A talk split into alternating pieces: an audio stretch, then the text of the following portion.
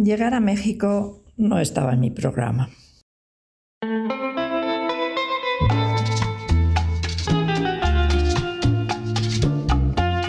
Doce palabras para 2022.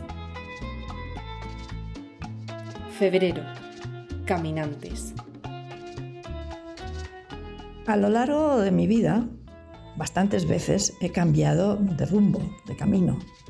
Pilar Arrizabalaga, mujer caminante.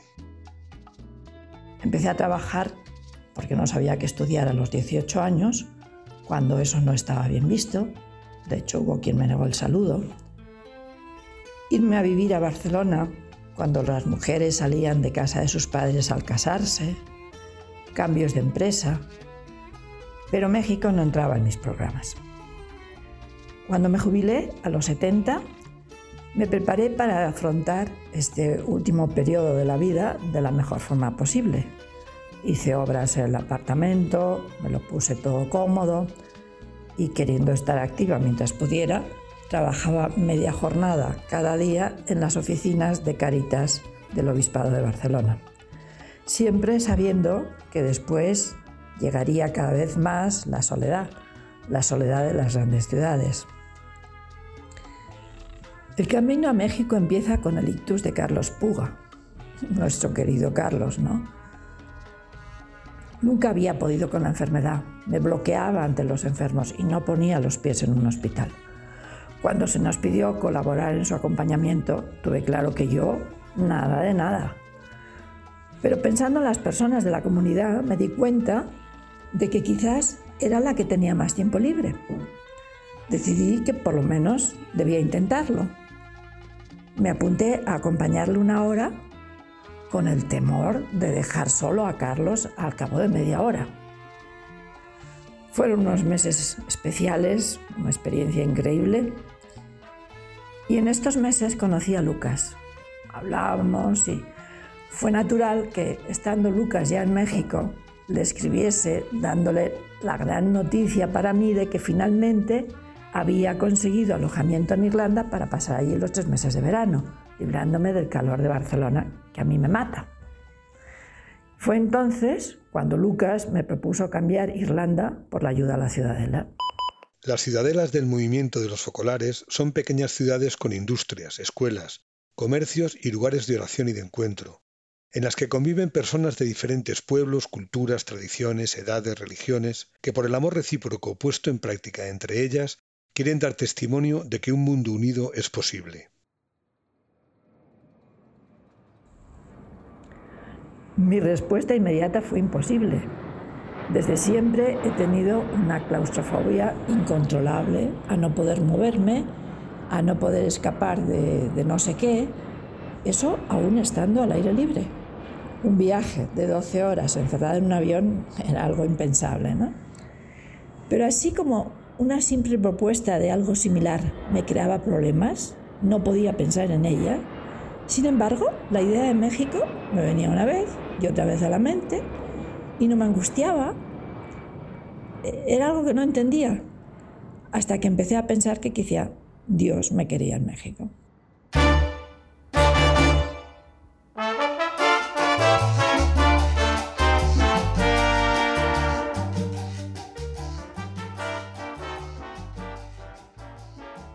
Así me encontré camino a México por un periodo de tres meses para ayudar a la ciudadela.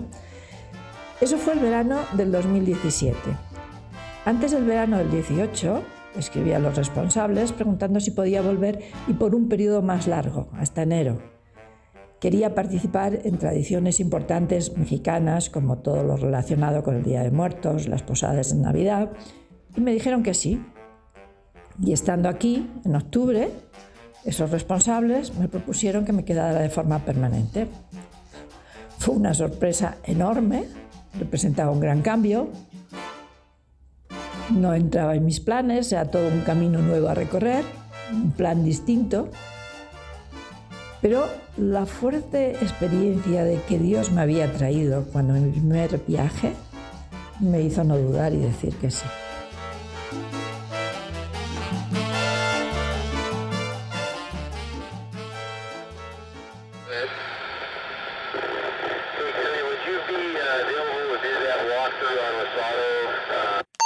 Es verdad que la, que la vida es como un camino, ¿no? Porque, es decir, lo que yo soy ahora es parte de lo que hemos ido viviendo antes, ¿no? Es decir, desde, pues sí, casi desde, desde que nacimos, desde que, desde que uno entra a, vivir y eres acogido en una familia, ¿no? Porque, eh, has nacido ahí y, te ves rodeado de, pues, pues, ¿no? En algunos casos, o en mi caso, ¿no? Yo lo puedo contar así, ¿no? De este cariño, de este cuidado familiar. Guillermo Cruz, sacerdote madrileño, caminante.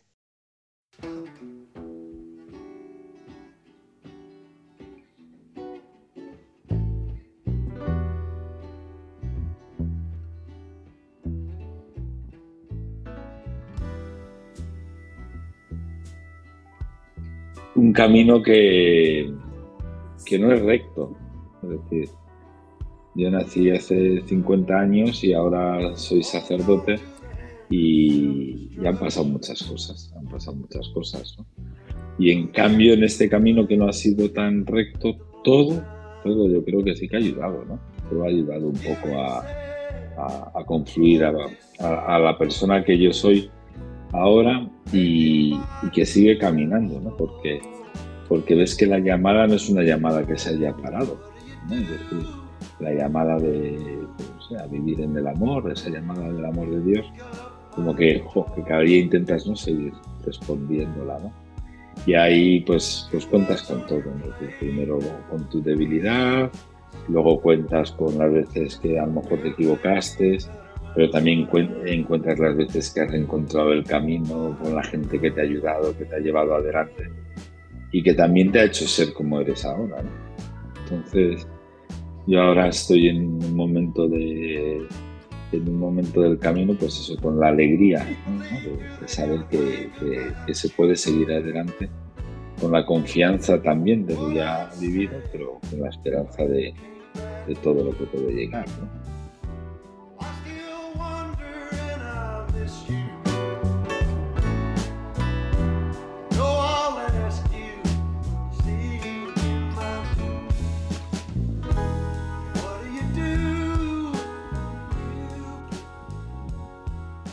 12 palabras para 2022.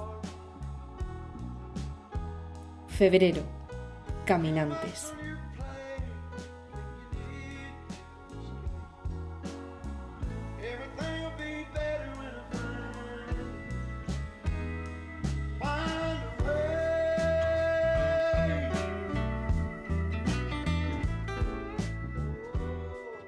Vale, está ya grabando. Eh, podemos decir en realidad todo lo que queramos porque se va a cortar eso, ¿eh? O sea que, o sea que no, no hay problema.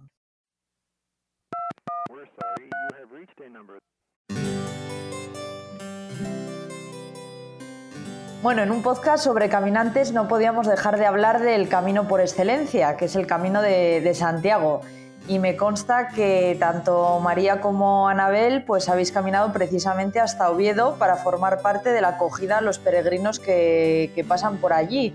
Eh, lo primero, presentaros un poco y, contadme qué, es toda esta historia.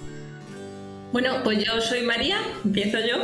Eh, soy de Toledo y bueno, últimamente estaba viviendo cerca de Madrid, en una comunidad de, y bueno, surgió la posibilidad de venir aquí. Me, bueno, me invitaron a participar de esta experiencia que, que empezábamos en Oviedo, viviendo también en comunidad con otras.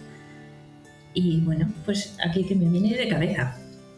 Y yo soy Anabel, soy de Bilbao, pero también vivía ahora últimamente cerca de Madrid y allí trabajaba como profe en un instituto de religión y dejé el trabajo para venirme aquí y, y, también he encontrado, o sea, enseguida encontré aquí también esa posibilidad y estoy trabajando también aquí cerca de Oviedo. ¿Desde cuándo estáis entonces en Oviedo? Pues llevamos un año y dos meses, poquito. O sea que os ha coincidido entonces plenamente con la pandemia, ¿verdad? Sí, cuando llegamos estábamos todavía con cierres perimetrales, no se podía pasar de una provincia a otra.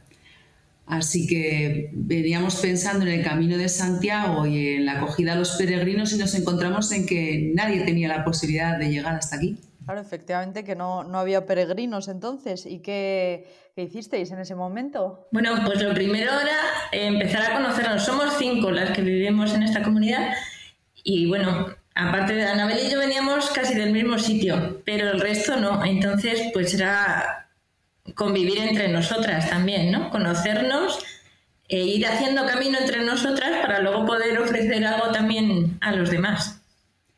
Y luego también eh, conocer lo que es el camino en sí. Llegábamos a una ciudad que es Oviedo, que tiene a bien de recordar que es donde empezó el camino, pero personalmente para mí era una historia completamente desconocida. Sí, conozco el Camino de Santiago, toda la tradición que ha habido a lo largo de la historia, pero el origen del camino no, no, no, no lo sabía, no conocía el dónde empezó todo, que fue aquí en Oviedo. Así que bueno, ese ir aprendiendo esas cosas ha sido una posibilidad. Claro, porque efectivamente es de allí de donde parte el, camino primitivo, puede ser, o es un punto de paso. Contándonos un poco qué es esto de eso, del camino primitivo, qué papel tiene la ciudad. Sí, justo el papel, uy, papel, el, el em, nombre que se da al camino que comienza aquí es camino primitivo, porque fue justamente el rey de Asturias del momento el que recibió la noticia que en sus terrenos que pertenecían a su reino, digamos, se había descubierto la tumba del apóstol.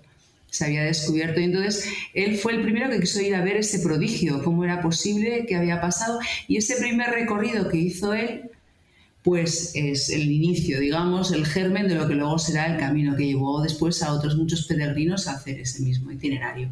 Y después de, bueno, y ahora que han mejorado las, las cosas eh, poquito a poco, aunque ahora parece que están volviendo a empeorar, pero bueno, esperemos que pase rápido.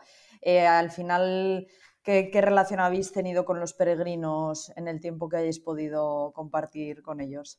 Bueno, pues el camino, digamos, volvió a abrirse todo un poco en mayo, mayo, junio, ya ahí pasaban pocos peregrinos, la verdad, al principio, pero luego en verano fue bastante, bastante movido, muy, muy interesante. Y bueno, vivimos muy cerca del albergue del ayuntamiento y, bueno, pues ahí hemos estado colaborando, colaborando, eh, bueno, ayudando a los hospitaleros concretamente, ¿no? A acoger a los peregrinos, a acompañarles, estar un rato con ellos. Y bueno, ha sido la verdad unas ocasiones muy bonitas para conocer a muchas personas de los lugares más variados del mundo también y bueno, compartir con algunos sus inquietudes, sus, los momentos que están pasando, las, las emociones por empezar algo desconocido también, ¿no? Porque la gente viene muy, muy preparada también, ¿no? Para, bueno, para esta aventura, para lo desconocido, para lo que pueda pasar a lo largo de, de los 13, 15 días que tardan en llegar a Santiago, ¿no? Porque saben que, esto cambia la vida en muchas ocasiones. Entonces, bueno, hemos estado ahí colaborando y mientras Mientras también estamos de, bueno, poniendo un local en marcha, ¿no? un espacio cerca de, al lado de este albergue, también para poder acoger, tener una acogida espiritual a los peregrinos, hacerle, darles un espacio para, bueno, para ir un poquito dentro, pararse. ¿Así alguna historia, alguna anécdota que, que, se os venga a la cabeza de, pues eso, de este primer contacto con, con algún peregrino? Una cosa pequeña pero muy concreta, ¿no? Que eh, iba yo hacia el albergue no porque me tocaba ese día acompañar al hospitalero ni nada, sino pues estaba dando una vuelta cerca de allí y vi a una de las peregrinas que llegaba cojeando y yo le dije, ay, ¿te duele el pie? Y, porque es lo típico, ¿no? Cuando haces el camino de Santiago, los pies es la zona que más sufre, ¿no? Pies y rodillas. Me dice, no, es que se me ha roto la chancla y, y estoy volviendo al albergue para, para cambiarme. Y ya se marchaba y digo, espera, digo, ¿qué número calzas? Y entonces calzaba el mismo número que yo. Entonces me acordé que yo tenía dos pares de chanclas, ¿no? Así que subí a casa, que vivo cerca, eh, preparé la chancla, eh, la, lavé bien, era prácticamente nueva, la había usado poco, pero bueno, siempre eh, la lavé bien, etcétera, y preparé un paquete, ¿no? Cuando fui al albergue ya no estaba, así que le dejé una nota diciéndole que le dejaba estas chanclas. O sea, no la volví a ver, fue ese momento solo. Y dos o tres días después, al llegar al albergue, recibí una nota que ya había dejado. Me decía que le había hecho muchísima ilusión recibir mi nota y las chanclas, que no se lo esperaba para nada y que precisamente el día siguiente era su cumpleaños, así que se lo había tomado como si fuera un regalo de cumpleaños. Y nada, que me, daba un abrazo, que estaba encantada de ese momento de intercambio. Fíjate qué cosa más sencilla, no había un intercambio más que esas pocas palabras concretas, ¿no? Pero, en fin, es una posibilidad de, encuentro más allá del tiempo y de lo que puedas hablar, ¿no? Otro tipo de encuentros también.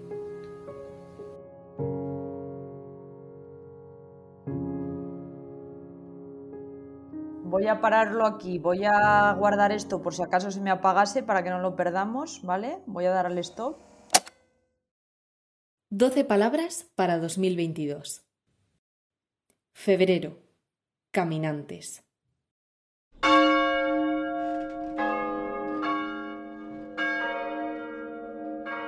Me parece una idea muy bonita la, idea del sínodo. Me parece que uno de los retos que es, eh, aprender a vivir este momento del sínodo concreto para aprender a vivir el estilo del sínodo como iglesia. Bueno, yo pienso que es un momento histórico, es un momento histórico en el que me siento protagonista. Siempre es muy fácil decir, la iglesia pide, la iglesia no da, la iglesia estipula, la iglesia ya lo marca, yo tengo que seguir lo que me dicen esto está bien, eso no está bien, pero ahora me dan la oportunidad de dar mi voz, de decir lo que yo creo, ¿no?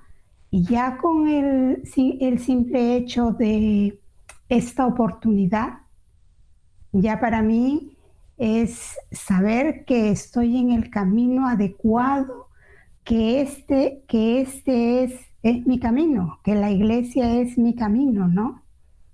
Y sí, yo sí pienso que, que a pesar de que, que, como seres humanos somos tan diferentes, tan, tan diversos, yo pienso que, que sí, que sí podemos caminar juntos. Oh, oh, John, oh, oh, John, oh, John, oh, John, oh, pues yo humildemente, para mí, em, eh, digamos, esta experiencia es una experiencia de convergencia, ¿no? de, hacer camino y hacer camino hacia un punto de encuentro, en el sentido de, em, pues eso, hay diferencias que históricamente pues, han hecho que haya diferentes iglesias, que al final prácticamente la creencia es la misma, es decir, que hay diferencias reales, pero que en el fondo eh, eh, compartiendo camino nos damos cuenta de que la experiencia no es tan distinta y que al final el, el fondo, el, eh, la, forma, digamos, de, de, querer convertir el mundo es, es, muy similar. Entonces, yo, la experiencia mía es, es, es esa, ¿no? que cuanto, cuando vas haciendo camino juntos, vas encontrando sobre todo, pues eso, vas descubriendo el otro, la riqueza que tiene el otro y te vas dando cuenta sobre todo de lo que te une. ¿no? Entonces, en este caso yo creo que que esta experiencia nos tiene que llevar un poco a eso, a encontrar puntos de encuentro y al final descubrir que no somos tan diferentes, Que, realmente podemos hacer mucho más camino juntos que, cada uno por su lado.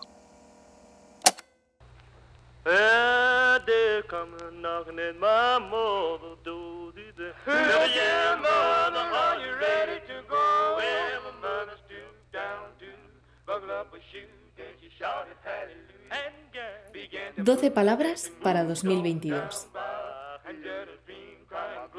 Febrero. Caminantes.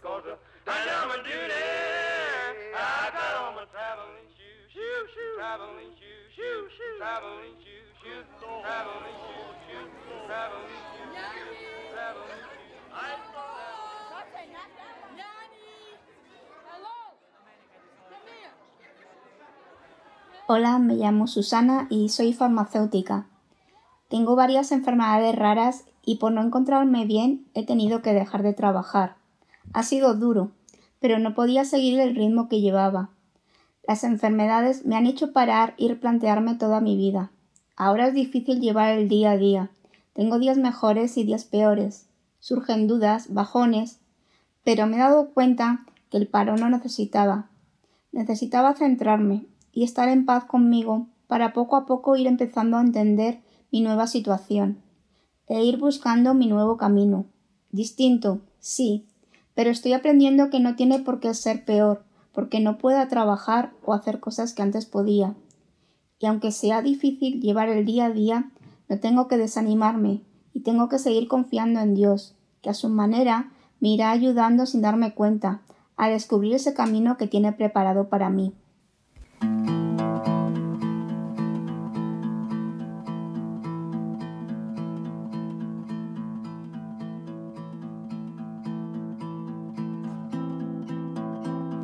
Ya he peregrinado ocho veces a Lourdes con la Hospitalidad de Madrid como farmacéutica, y la primera vez que fui no podía imaginarme que sería la primera vez de muchas.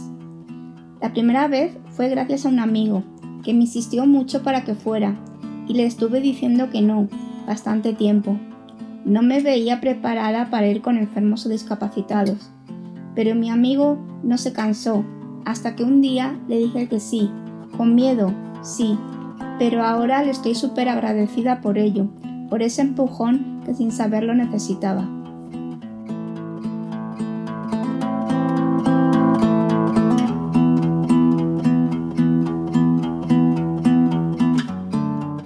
Sinceramente no lo puedo explicar con palabras.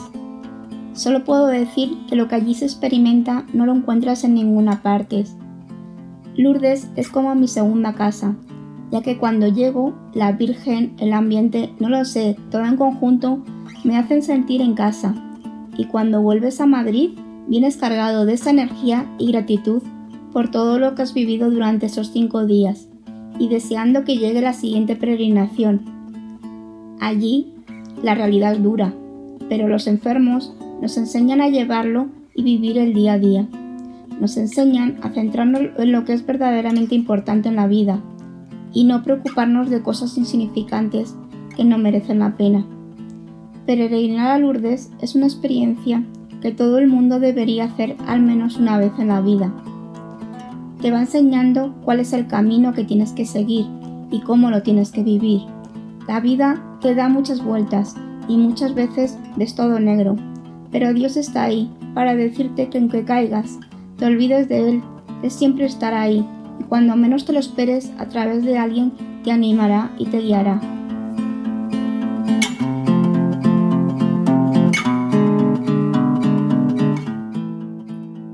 Palabras para 2022. Febrero. Caminantes.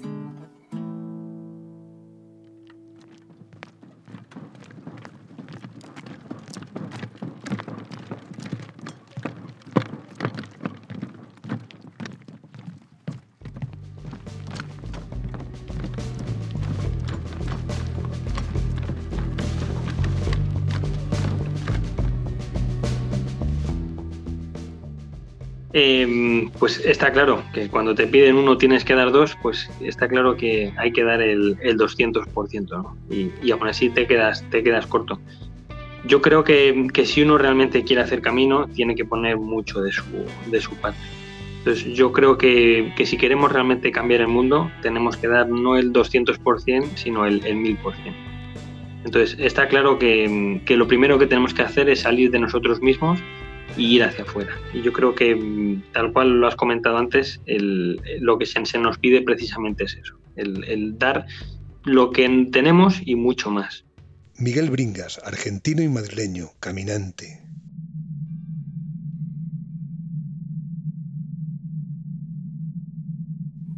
El salir de mí misma, el estar vacía completamente para poder escuchar a la otra persona. Eso, el escuchar sin prejuicio, el escuchar sin tener una respuesta, simplemente escuchar ya es un camino, es un camino muy, muy, muy grande que, y muy difícil de hacerlo.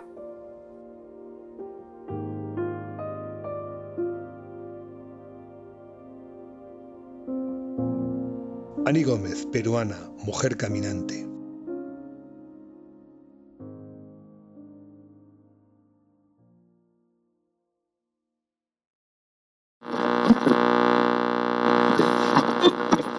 Desde un punto de vista vital, eh, tenemos que ponernos una meta que no tiene por qué ser siempre, no tiene por qué ser estática. El camino lo descubrimos juntos también a veces. Tenemos a lo mejor a veces una idea general de, digo, hablo por mi familia, por ejemplo. ¿Qué queríamos hacer mi mujer y yo cuando nos casamos? Bueno, estar juntos de momento. Y lo que hemos querido hacer lo hemos ido descubriendo andando, como dice la, la poesía que hemos empleado para este podcast.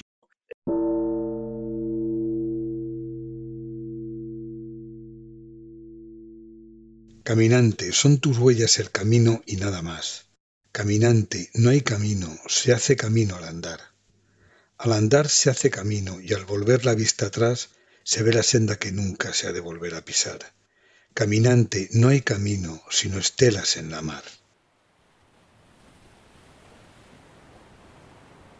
Es cierto, pero es verdad que hay que ponerse algún objetivo, que luego lo puedes cambiar y tú puedes mm, empezar con, en una, con una determinada línea hacia un determinado a un, a caminar hacia un sitio y luego descubres quizás que no es exactamente eso lo que querías y lo cambias. Pero te tienes que poner una, una, una meta seguro, ¿no? Después la puedes cambiar. Eso es es, lo grande de la vida, ¿no? Que al caminar con el otro también y con los demás, no solamente con el otro, porque en mi camino, en mi vida, he tenido amigos. Yo quisiera recordar especialmente a todos los profesores, por ejemplo, que he tenido durante, que me han ayudado tanto. Los ha habido malos y los ha habido buenos, pero luego los buenos mm, se me han quedado, ¿no? Es gente que, y son gente que me ha ayudado a caminar. O el grupo de los Boy Scouts con el que me, me incorporé eh, con 12 años, ¿no? Que ahí sí que caminábamos, además físicamente caminábamos. Y yo, es parte, claro, y yo de hecho sigo caminando. Tenemos un grupo de aquí en, que empezamos unos amigos y ahora somos como 50, un grupo para caminar, para salimos a la Sierra de Madrid, que tenemos aquí cerca, que es una auténtica maravilla, y una vez al mes salimos juntos a caminar. Entonces, eh, quiero decir que estaba hablando de todas las personas que me han ayudado. Eh, pues en la propia parroquia donde estaba el grupo, conocí un montón de personas, he conocido mucha gente que me ha ayudado a caminar. Y luego en otras muchas eh, actividades en las que he estado metido, compañeros de trabajo, compañeros de la carrera, eh, siempre eh, hay, encuentras gente en tu camino que te ayuda. A veces te ayuda sin tener el mismo objetivo que tú y otras veces son personas que tienen el mismo objetivo que tú. Pero siempre te encuentras alguien que te ayuda en este, en este caminar y quien les habla, Luis Zavala, madrileño, padre de familia, caminante.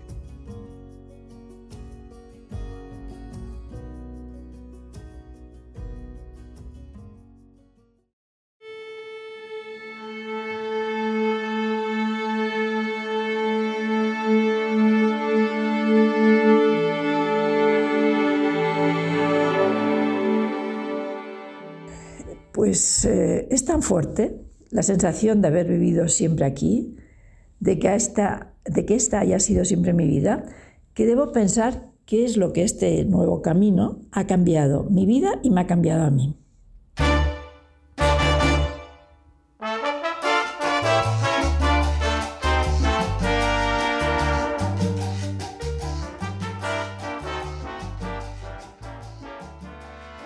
12 Palabras para el 2022 es una producción de lectores y colaboradores de la revista Ciudad Nueva.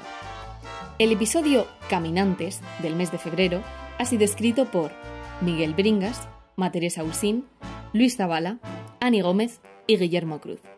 Y las lecturas vienen a cargo de Luis Zavala y Covadonga Sánchez. Agradecimientos especiales a Pilar Arrizabalaga, María Rodríguez, Anabel Prieto y Susana Peña. Nombrar también el poema de Antonio Machado, extracto de Proverbios y Cantares 29. Ciudad Nueva es una editorial que, inspirada en la espiritualidad de la unidad, difunde una cultura vinculada al diálogo, el respeto y la inclusión, y sugiere una mirada positiva y esperanzada de los acontecimientos del mundo y de la persona. El director de la revista es Javier Rubio, la redacción, secretaría y coordinación del podcast viene a cargo de Victoria Gómez y el responsable de la dirección artística, edición y creación del podcast es José Luis Bonfin. Si te ha gustado este episodio, te agradecemos que lo compartas en tus redes sociales y lo envíes a tus amigos. Déjanos también 5 estrellas en la evaluación para ayudarnos a subir en la clasificación. En marzo, un nuevo episodio y una nueva palabra. Germinar. Hasta pronto.